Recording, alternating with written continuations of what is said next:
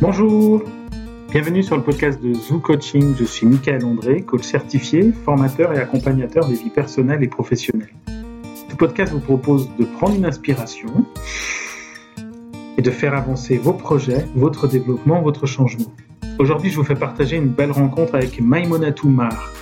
Elle change le monde, et notamment celui des nounous, gardes d'enfants ou assistantes maternelles, en leur donnant du pouvoir. Avec l'association Gribouillis, elle a une action qui pourrait se caractériser comme de l'entrepreneuriat social. Une belle évolution de professionnel pour cet ingénieur chimiste au départ. Cet épisode répond à trois questions essentielles. Comment donner du pouvoir à ceux qui n'en ont pas? Non pas dans une aide volontariste qui ne favoriserait pas l'autonomie, mais dans une structuration d'actions collectives qui se questionnent et se régénèrent sans cesse. Comment l'initiative familiale peut prendre une belle forme d'entreprise? Et comment enrôler des entreprises sur les sujets de la garde d'enfants. Avec cette interview, nous sommes au cœur de la période de confinement. L'interview a été réalisée en numérique et le son n'est pas toujours bon, j'en suis désolé. Heureusement, la joyeuse voix de Maï est intacte. Je vous invite à visiter le site de Gribouillis et suivre le blog de Zoo Coaching. Puisez de l'inspiration auprès d'elle, prenez votre inspiration et Zoo.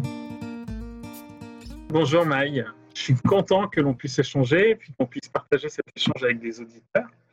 Euh, à chaque fois qu'on a eu des conversations, toi et moi, j'ai trouvé ça toujours très instructif et inspirant. Donc, euh, merci d'accepter euh, d'ouvrir cet échange au podcast Zoo. Merci à toi. Alors, tu es une femme très active et engagée. On va découvrir ce que tu fais. Et aujourd'hui, je dirais, je te poserai cette question. Qu'est-ce que tu réponds toi, dans une soirée ou avec quelqu'un qui te dit Et toi, Maï, qu'est-ce que vous faites dans la vie? Ça, c'est euh, toujours la bonne question. Et d'ailleurs, ma soeur me l'a posée il n'y a pas trop longtemps, en me disant, mais comment est-ce que je devrais te présenter? Qu'est-ce que tu fais exactement? Et euh, j'ai réfléchi, j'ai regardé, je dis, euh, je sais pas, euh, je change le monde. Et elle m'a dit, mais non, mais c'est pas un métier.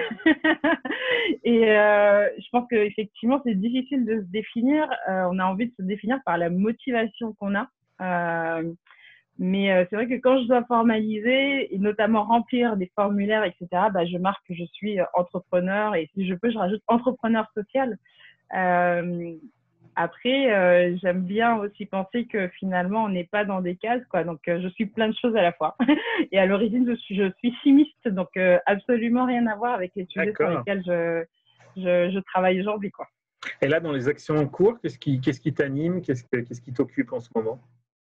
Alors, en ce moment, euh, bah, en pleine crise sanitaire, on est extrêmement mobilisé sur de la prévention sanitaire euh, auprès de, des bénéficiaires de notre association, qui sont euh, des nounous, des gardes d'enfants qui exercent au domicile des familles et les assistants matériels qui exercent chez elles. c'est aussi de la prévention auprès des parents parce qu'ils se posent énormément de questions et là on voit dans, dans l'actualité beaucoup sont très réticents à remettre leurs enfants en structure de petite enfance, euh, en école. Donc, euh, il s'agit de penser aussi collectivement euh, bah, comment on s'en sort de cette situation et comment on fait face. et ça passe aussi par des conversations sur la situation économique de, de ses parents et de ses nounous, parce que c'est une période difficile qui nous attend. Ok, du coup, ton association, ta structure s'appelle comment?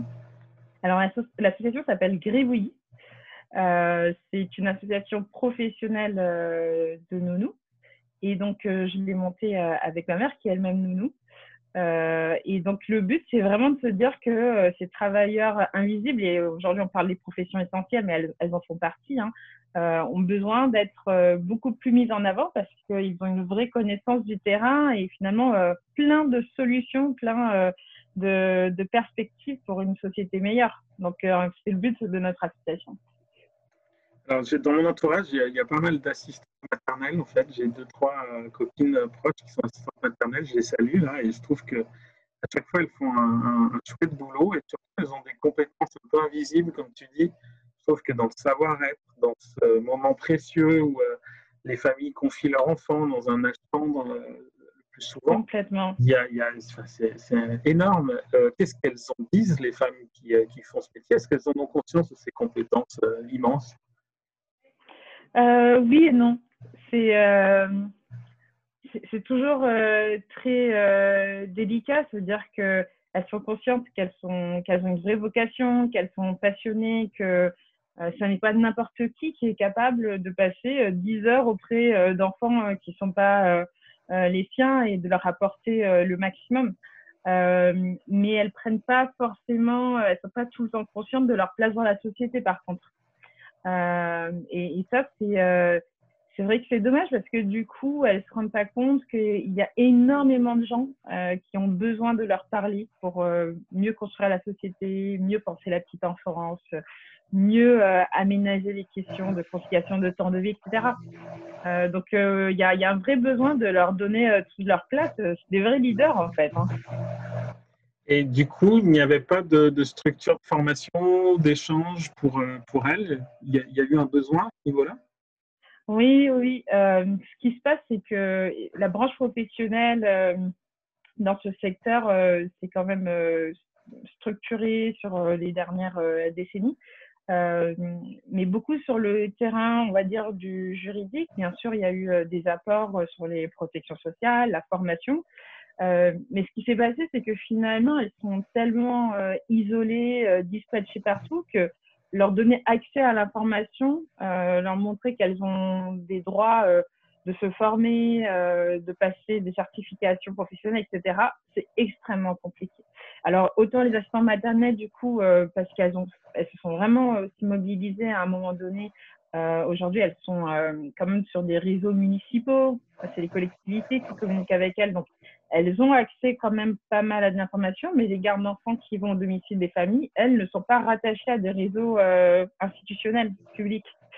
Euh, elles sont vraiment dans les services à la personne et, donc du coup, euh, il n'y a pas aujourd'hui cette communication. Donc cette, euh, association qu'on a, bah, elle est confrontée à une difficulté, c'est comment est-ce qu'on fait savoir qu'on existe? Et en fait, c'est le bouche à oreille. Parce qu'elles ont tellement leur place que de toute façon, elles appellent bah, leurs copines, collègues à, rejoindre l'association. D'accord.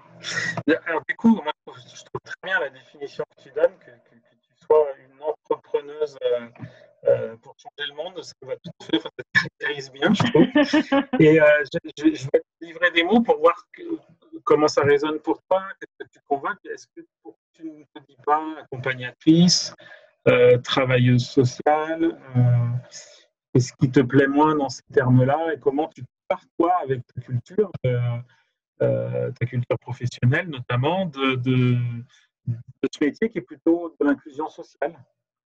Mmh, complètement, c'est des mots qui, euh, qui veut pas. Alors, c'est vrai que travailleur social, euh, moi, parce que j'ai l'impression que euh, c'est tellement cadré, euh, c'est toujours des gens qui sont dans des services bien spécifiques, alors que nous, on a construit une structure à part entière.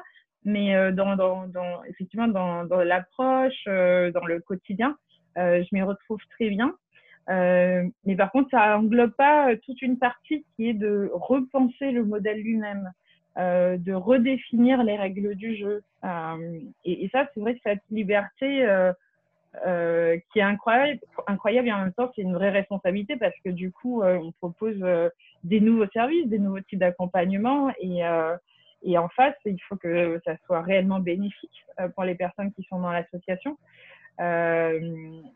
titre d'exemple, tu, aurais, tu aurais quoi titre d'exemple sur ces nouveaux, nouvelles formes que tu crées?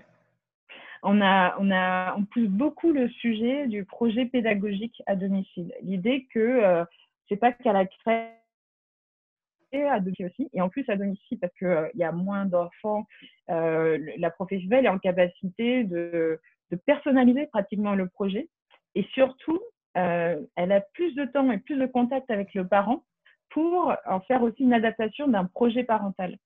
Euh, donc ça, c'est vraiment un, gros concept comme ça, mais du coup, on le rend extrêmement concret de manière à ce que demain, absolument, euh, toute assistante maternelle ou garde d'enfants puisse développer ses outils, mettre sa touche personnelle, etc. Et, du coup, là, on est dans la valorisation aussi de ses compétences parce qu'elle va être en capacité de bien dialoguer sur ce qu'elle propose pour l'enfant, de montrer euh, qu'elle a une vision de long terme et, du coup, ça va faire aussi que les parents vont mieux s'impliquer dans cette relation-là. Et, et, même s'ils sont absents dans la journée, finalement, ils ont un, un vraiment une enfin, c'est un peu leur héritage. Quoi. En journée, il y a quelque chose qui se passe et le soir, il y a un lien aussi qui se fait parce qu'ils sont en capacité de suivre, euh, de parler au bébé, même si le bébé ne fait que gazouiller. C'est important, c'est très très important et c'est du coup on répond à plusieurs sujets en même temps et ça c'est c'est vraiment un des projets phares qui est assez important, neuf même, mais c'est un point extrêmement important. Euh, et l'idée derrière, c'est euh, vraiment de le proposer euh, aux municipalités, même aux plateformes de recrutement de nounous, leur dire, mais ça, c'est un outil extrêmement important. D'accord. Effectivement, je suis retourné voir ton site, je pense c'est gribouillis.fr, quelque chose comme ça. Exactement. la référence dans, dans, dans, la partie écrite du podcast. Et on y voit beaucoup de références de financeurs, d'entreprises, parties prenantes. Et je me dis, mais comment on arrive à engager des entreprises, des financeurs sur cette question? Qui est effectivement pas trop euh, entreprise au départ, pas tellement dans la culture entrepreneuriale. Oui, oui, euh, il, y a, plusieurs dimensions. Alors, il y a la dimension euh, éducation, et en particulier pour l'apprentissage tout le long de la vie, qui est un sujet de fond. Hein. On parlait d'inclusion sociale tout à l'heure. Donc, il y a beaucoup quand même de fondations qui s'impliquent sur ces sujets-là. Et en plus, euh, c'est des métiers extrêmement féminisés. Donc, du coup, le fait de se dire qu'on accompagne des femmes, qu'elles puissent être euh, autonomes et indépendantes, euh, ça, ça intéresse. Donc, ça, c'est vraiment sur les aspects fondation, j'ai presque envie de dire classiques. Euh, et c'est des sujets qui touchent euh, assez facilement les, gens. Mais euh, derrière, il y a un vrai sujet aussi RSE à proprement parler, puisque les entreprises elles-mêmes sont confrontées à des problèmes d'absentéisme, de présentéisme. Et quand ça concerne des parents, bah, très souvent, c'est qu'il il y a un mode de garde qui n'a pas été très bien ficelé. Donc, c'est aussi de se dire, mais finalement, c'est vrai qu'il y a des sujets sur lesquels on a du mal à s'impliquer parce que c'est extrêmement complexe. Et avec une structure qui travaille dessus et qui arrive à mettre en réseau, c'est extrêmement intéressant. Je, sais aussi que c'est une, une, belle histoire familiale pour toi. Euh, oui, complètement. Il y, a, il y, a, une belle émission sur LFM avec, euh, avec ta maman, Aminata. J'ai suivi cette émission, elle va être super. Ouais, super. Est-ce que tu peux nous en dire plus sur cette histoire familiale? Comment ça vient rencontrer aussi ton histoire à toi? Oui, ouais.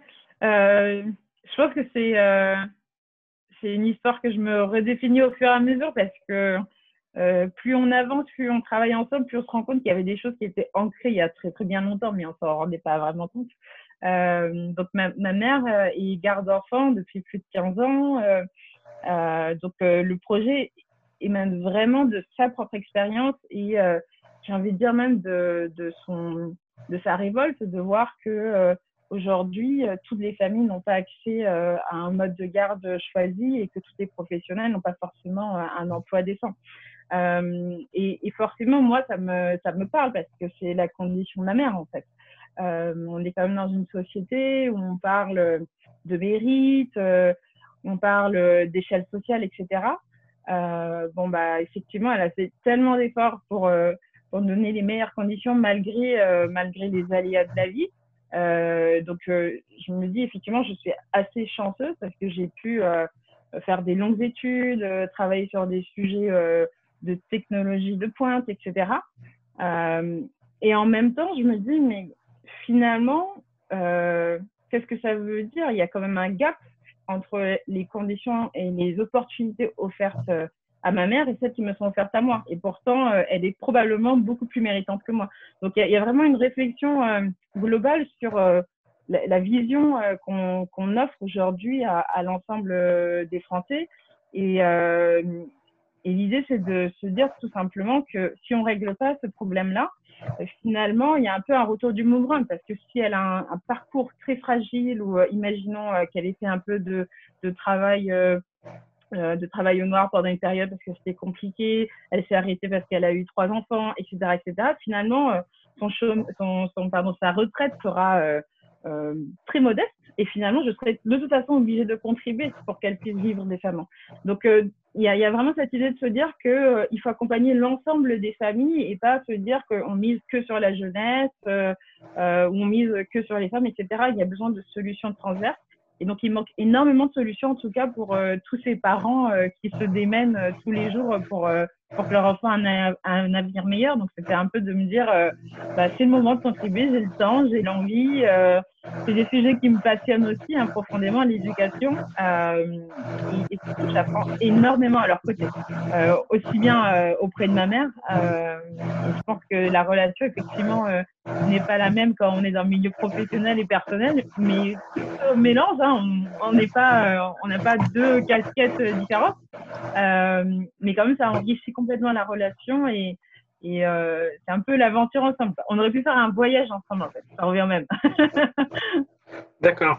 C'est quand même euh, si courant que ça de pouvoir travailler avec sa maman sur une cause, euh, avec l'engagement. Tu me disais la dernière fois, je ne sais plus comment, mais tu me disais, ah non, on travaille bien en clan, en tribu, je sais pas, il y avait quelque chose de, ouais. de fort, de la force familiale, quoi, quelque chose comme ça. Complètement, complètement. On est, euh, on est extrêmement soudés dans notre famille. Euh, je pense que c'est aussi euh, le, parcours euh, d'une femme immigrée, c'est aussi le, parcours d'une fille d'un auto-entrepreneur. Mon, grand-père s'est aussi débrouillé, il est parti de zéro au Sénégal à Dakar et il a réussi à avoir plusieurs entreprises, subvenir aux besoins de sa propre famille, mais aussi euh, d'autres proches. Il a pris énormément de personnes à charge. Et donc, du coup, c'est aussi de se dire, effectivement, euh, il, faut, il faut surmonter les obstacles dans la vie. Euh, c'est pas toujours facile. On peut partir effectivement de rien. Il faut garder cet espoir et puis avoir confiance en soi. Euh, vraiment, ne pas se fermer de porte parce que finalement, à partir du moment où on a cette curiosité et qu'on y va, on est au taquet, on va sur le terrain, on apprend des choses. Euh, et, ça, je pense que c'est une des valeurs aussi chez Gribouille, apprendre à apprendre. Euh, la résilience des personnes. Et donc euh, ça, je pense que ça m'a été transmis dans mon éducation, dans, dans, la culture de ma famille. Et, les choses se font ensemble, effectivement.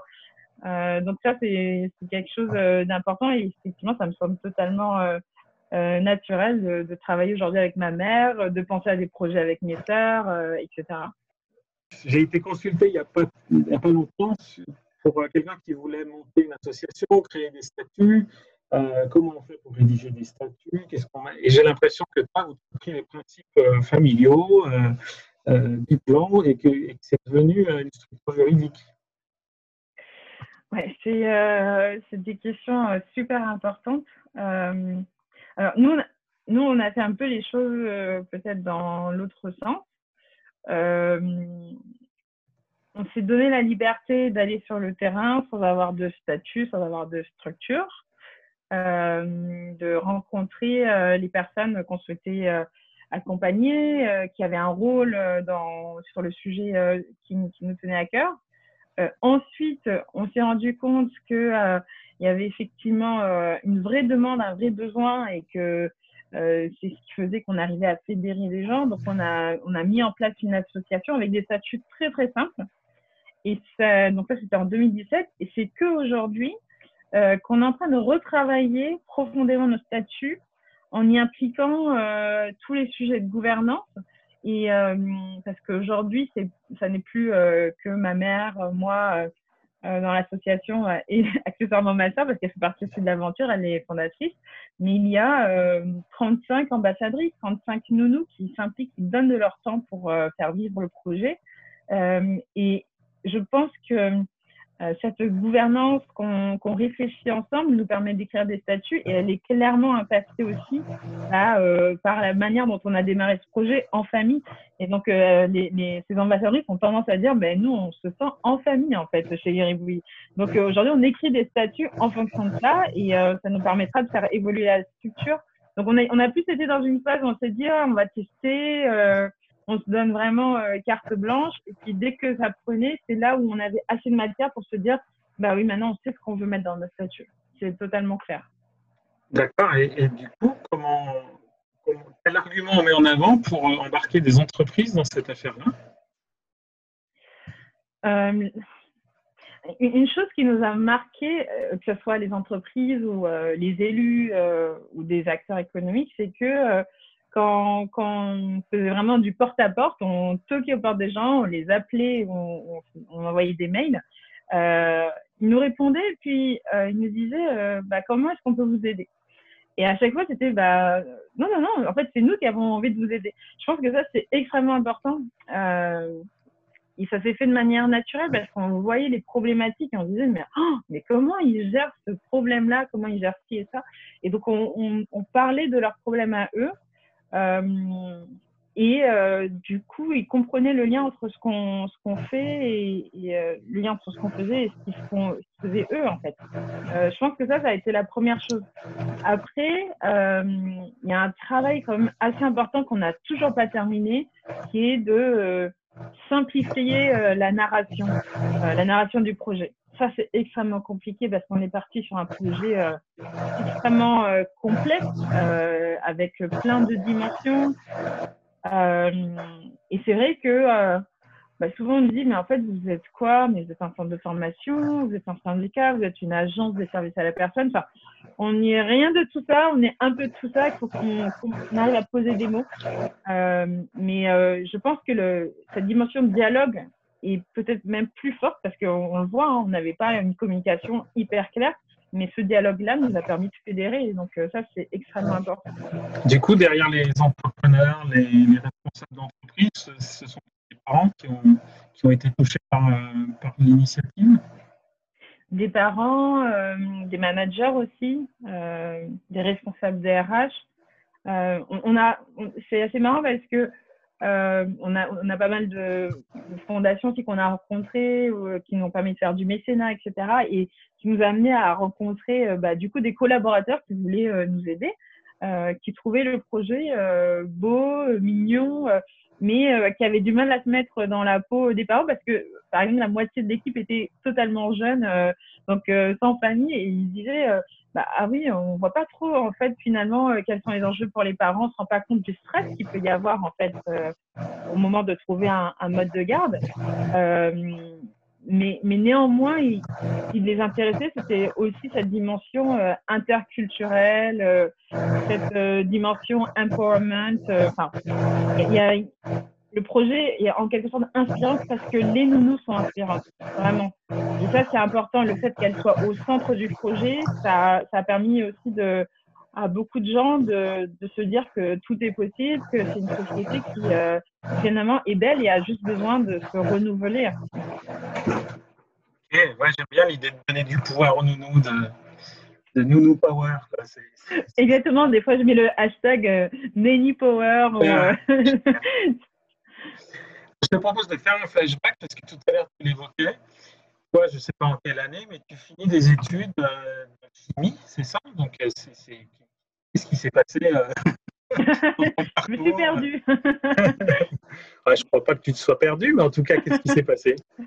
Oui, euh, donc euh, effectivement, moi, je suis euh, chimiste, donc j'ai fait en fait une école euh, d'ingénieur, une école de, nationale euh, de chimie de Montpellier, et ensuite j'ai poursuivi euh, avec une thèse, une thèse industrielle, et en particulier, je bossais sur des, des batteries de haute technologie, pour le spatial. Donc ça, c'était euh, enfin, juste euh, l'accomplissement de, de, plein de choses.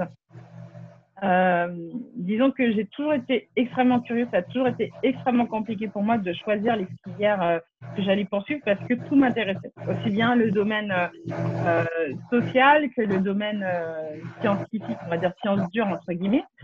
Et donc et à un moment donné, j'ai tranché, je me suis dit, bon, euh, peut-être la chose qui est difficile d'accès euh, en, en, deuxième partie de carrière ou autre, c'est les sciences dures. Euh, et la chimie, c'est extrêmement intéressant parce que finalement, c'est une discipline euh, où finalement, il y a très vite de la pluridisciplinarité. Euh, on va parler euh, d'enjeux extrêmement différents entre les industries, entre la biologie, la vie, etc. Et donc, je me suis dit, bon, j'avais vraiment envie d'explorer tout ça, de comprendre le monde qui nous entoure, le sens qu'il y a. Et donc, euh, je suis partie dans cette filière. Euh, et cette thèse, effectivement, c'était vraiment. Euh, euh, j'ai pu aller au bout du bout puisque j'ai pu faire de la recherche euh, moi-même académique. Et, là, ça m'a permis de, bah, de satisfaire cette curiosité. Et donc, tout simplement, euh, j'avais envie d'aller encore plus loin ce qui me manquait finalement quand je travaillais sur ces sujets-là, c'est que je n'étais pas connectée avec la dimension sociale, parce que finalement tout ce qu'on peut produire dans ces filières industrielles euh, sert des gens. Euh, ça sert, euh, ça a une place dans notre société, dans notre vie. Et donc, j'avais pas euh, la capacité de voir ce qui se passait de l'autre côté. Euh, et donc, à partir de, de, la deuxième année de thèse, je suis beaucoup impliquée dans l'écosystème de l'entrepreneuriat social à Clermont. Et ça me donnait juste une autre dimension extrêmement intéressante. Et je pense que le, le bagage que j'ai pu avoir dans, durant mes études euh, a été extrêmement important pour aborder cette sphère sociale-là. Parce que on tombe très vite dans la euh, complexité, mais euh, à un niveau euh, comme extrêmement important. Et donc, dans les sciences dures, euh, bah, ça m'a permis effectivement de pouvoir faire une thèse. Mais là, dans l'entrepreneuriat social, ça me permet de comprendre des enjeux économiques avec des enjeux sociétaux particuliers euh, politiques, euh, sociaux. Et donc, finalement, il n'y a pas de, a pas de rupture euh, de parcours pour moi. Il n'y a pas de changement ou de, de, de, de virement à, à 180 degrés. Pour moi, il y a une vraie continuité dans le fait d'aller une étape plus loin et de comprendre finalement, bah, si on remet l'humain au centre de tout ce qu'on fait, qu'est-ce qui se passe? Euh, comment est-ce qu'on construit des communautés, comment est-ce qu'on construit euh, des services, comment est-ce qu'on développe notre société et même plus largement notre civilisation? Ok, c'est, c'est, tu relevé le paradoxe, tu relevé la, la contradiction de, de, passer d'études de chimie à, ce que tu fais aujourd'hui. Et est-ce qu'il y a eu des points euh, de bascule des, des, des, endroits où tu as dit, euh, tu as senti à un moment que ça switchait, qu'on passait l'interrupteur en mode euh, peut-être euh, du côté de l'humain et un peu moins du côté de la technologie, la chimie. Est-ce que pour toi, j'appelle ça les points zouf, c'est ces moments justement où moi j'arrive à ce moment-là en tant que coach pour accompagner les gens à, switcher, à, à, basculer vers leur projet. Est-ce que tu, tu, as repéré ces moments-là oui, oui, j'en ai repéré quelques-uns et je pense qu'il y en a d'autres qui vont émerger au fur et à mesure. Euh, il y en a un, justement, euh, c'était euh, au moment de la thèse, avant de m'impliquer dans la sphère de l'entrepreneuriat social. je savais déjà que j'étais intéressée par ce milieu de l'entrepreneuriat de manière générale j'imaginais bien la suite de ma carrière en chimie euh, éventuellement dans cette sphère-là, dans des petites euh, startups euh, à impact parce qu'elles travaillent sur des enjeux santé ou des enjeux énergie.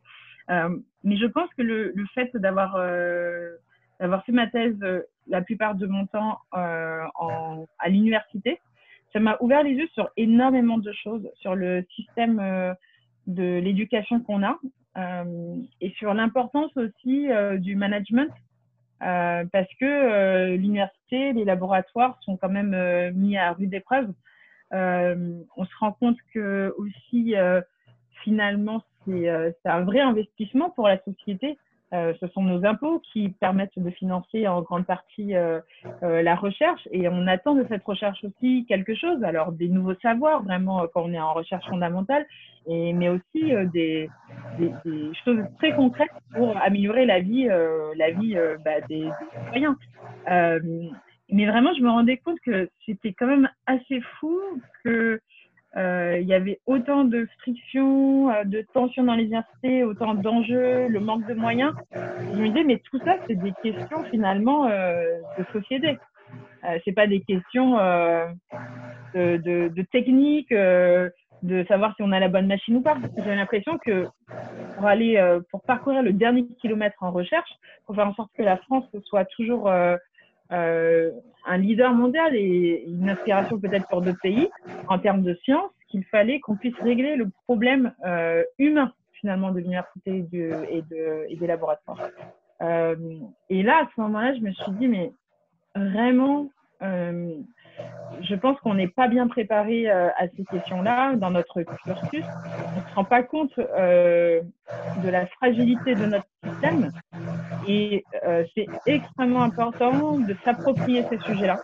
Et donc, une des choses que j'ai essayé de faire, c'était de, de, réunir des doctorants comme moi pour repenser la place des jeunes chercheurs.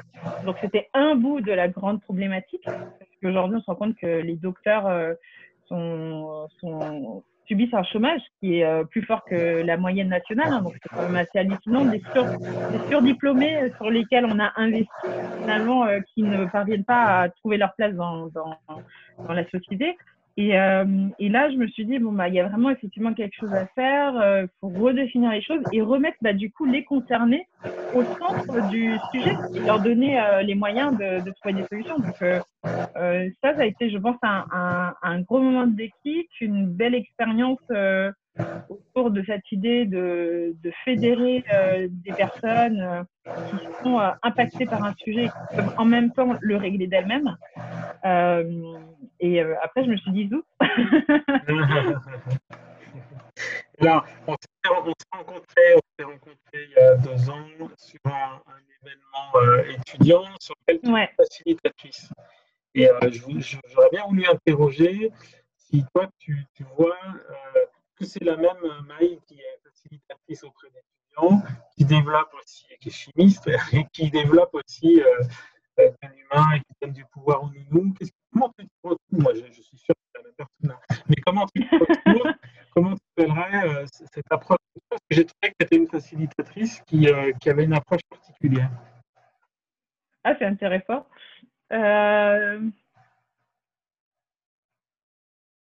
Oui, c'est. Euh, je, pense, je pense que c'est la même euh, personne.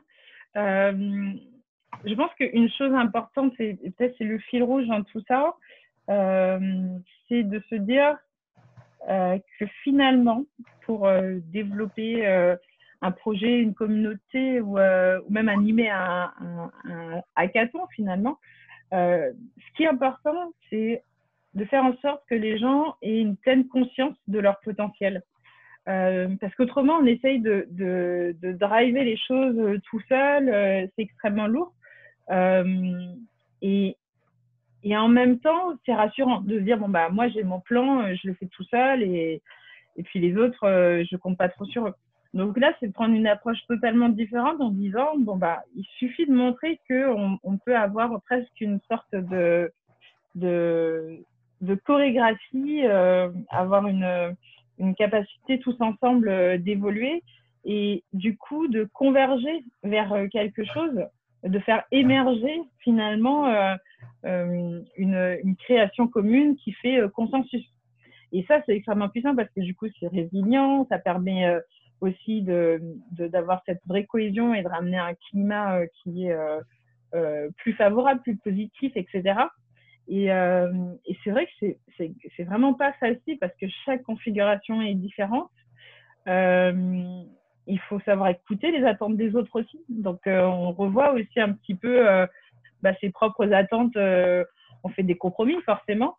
Euh, et, je pense que, par exemple, là, dans le cas de Gribouillis, on est dans une phase aujourd'hui où euh, c'est le contraire qui se passe.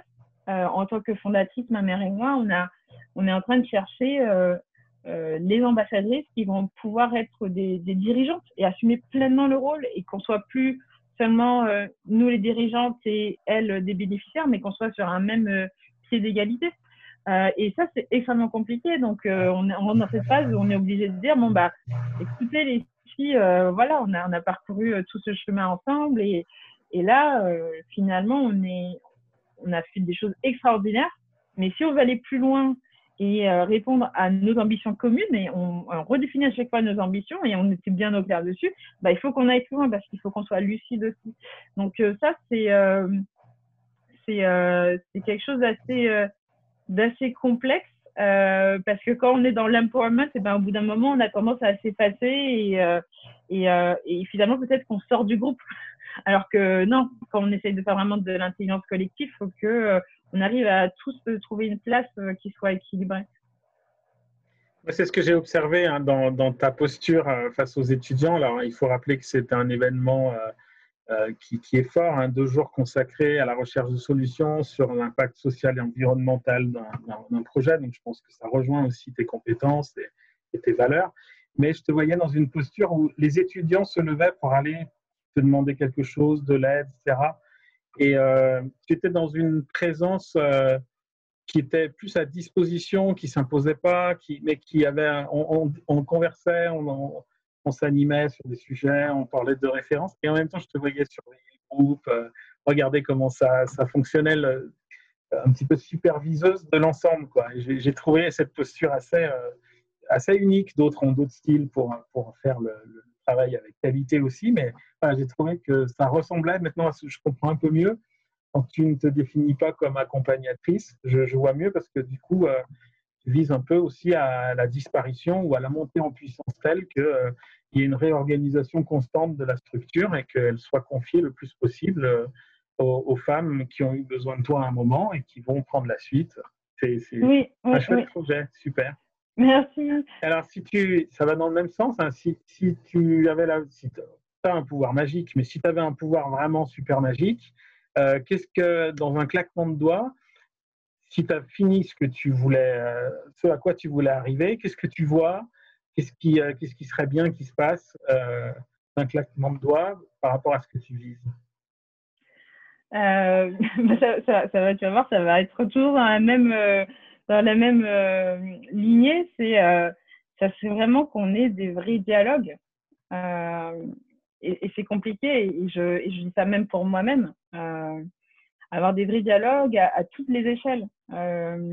et aujourd'hui, moi, la, la, le sentiment que j'ai, c'est que tout le monde est dans son sillon, tout est hyper cloisonné, qu'on parle des institutions publiques, mais même finalement dans les entreprises, même dans les associations moi j'habite à Paris, c'est pareil, on est chacun dans nos appartements, il n'y a pas vraiment euh, de, conversation. Et donc du coup, euh, comment est-ce qu'on ramène du dialogue? Euh, Parce que c'est ça qui va donner de la curiosité aux gens, c'est ça qui va ramener de l'ouverture d'esprit et c'est ça qui va permettre une vraie cohésion sociale. Par rapport à cette idée, dans ce sens-là, est-ce que toi tu, as une référence, un livre, un film, une conférence, quelqu'un qui a, qui a pu t'inspirer dans ce sens-là? Est-ce que tu, as une référence à partager avec nous? Oui, oui, complètement. Euh, il y, a, une structure euh, vraiment que, que, j'admire euh, qui s'appelle Birdsorg. je, je l'épellerai, je, donnerai le nom pour que tu le marques dans les références, qui a été fondée par Jos de Bloch aux Pays-Bas. il travaille avec, il est lui-même infirmier à, domicile et il a fédéré quasiment tous les infirmier à domicile euh, du, Pays-Bas. Et euh, il a vraiment réussi ce pari, effectivement, de se dire que finalement, c'est, cette, euh, cette coopération, elle peut se faire à grande échelle. Parce qu'en fait, on a toujours un peu le sentiment que, bon, soit on fait un truc très coopératif, mais on n'est que quatre, soit on fait un truc qui a de l'ampleur, mais par contre, voilà, c'est tout de suite rigide, etc. Et donc, il a vraiment réussi à faire une structure euh, extrêmement agile à l'échelle nationale qui inspire mais, euh, des, employés à domicile mais à travers le monde. Euh, il, y a des, il y a des Coréens qui rendent visite, des Français, etc. etc. et lui-même ouvre des filiales un peu partout dans le monde. Bien sûr, et je dis lui, mais finalement, c'est euh, l'ensemble de, de, cette structure. Euh, et ça, c'est pour moi, c'est vraiment une preuve que c'est possible. Bien sûr que c'est dur qu'on fait, mais qu'il faut absolument continuer dans cette direction-là et que ça a une valeur ajoutée énorme, hein, parce qu'aujourd'hui, c'est l'Union européenne qui monte des, des projets un peu partout en Europe pour répliquer de manière assez adaptée son modèle. Donc, c'est assez incroyable de se rendre compte que on peut allier les deux. Il n'y a pas de contradiction finalement. Je, crois que c'est un exemple qui est cité largement dans le livre de Frédéric Laloux sur un et les organisations. Dans les organisations Opal, notamment, c'est bien détaillé, c'est très inspirant, effectivement.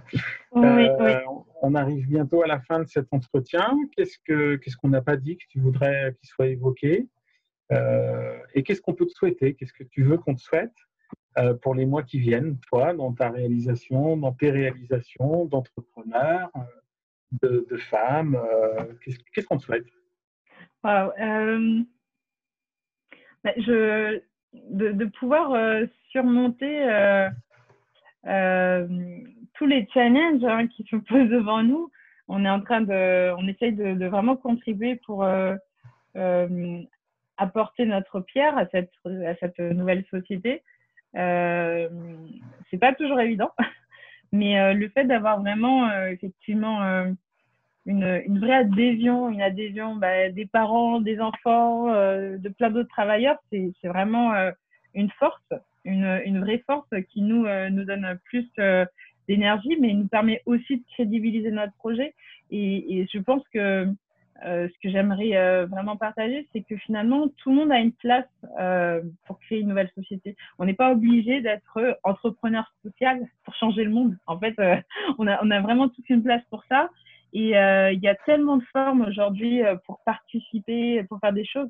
Je pense que j'aurais envie que les gens se disent bah, que même si c'est euh, quelques minutes dans la journée euh, de disponible, ces minutes-là, elles ont de la valeur. Elles ont de la valeur euh, pour que tous ensemble on puisse avancer. Donc, je les invite à vraiment, à vraiment se, se, mobiliser et faire ce qui les passionne aussi, parce que c'est vraiment aussi une aventure extraordinaire que de s'impliquer à des initiatives.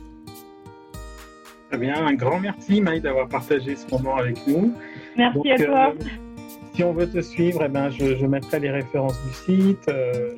Je présente aussi sur les réseaux sociaux. Euh, bah, merci beaucoup. J'ai été ravi qu'on puisse ouvrir la, discussion à des auditeurs. Bonne route à toi. Merci, Michael. À toi aussi.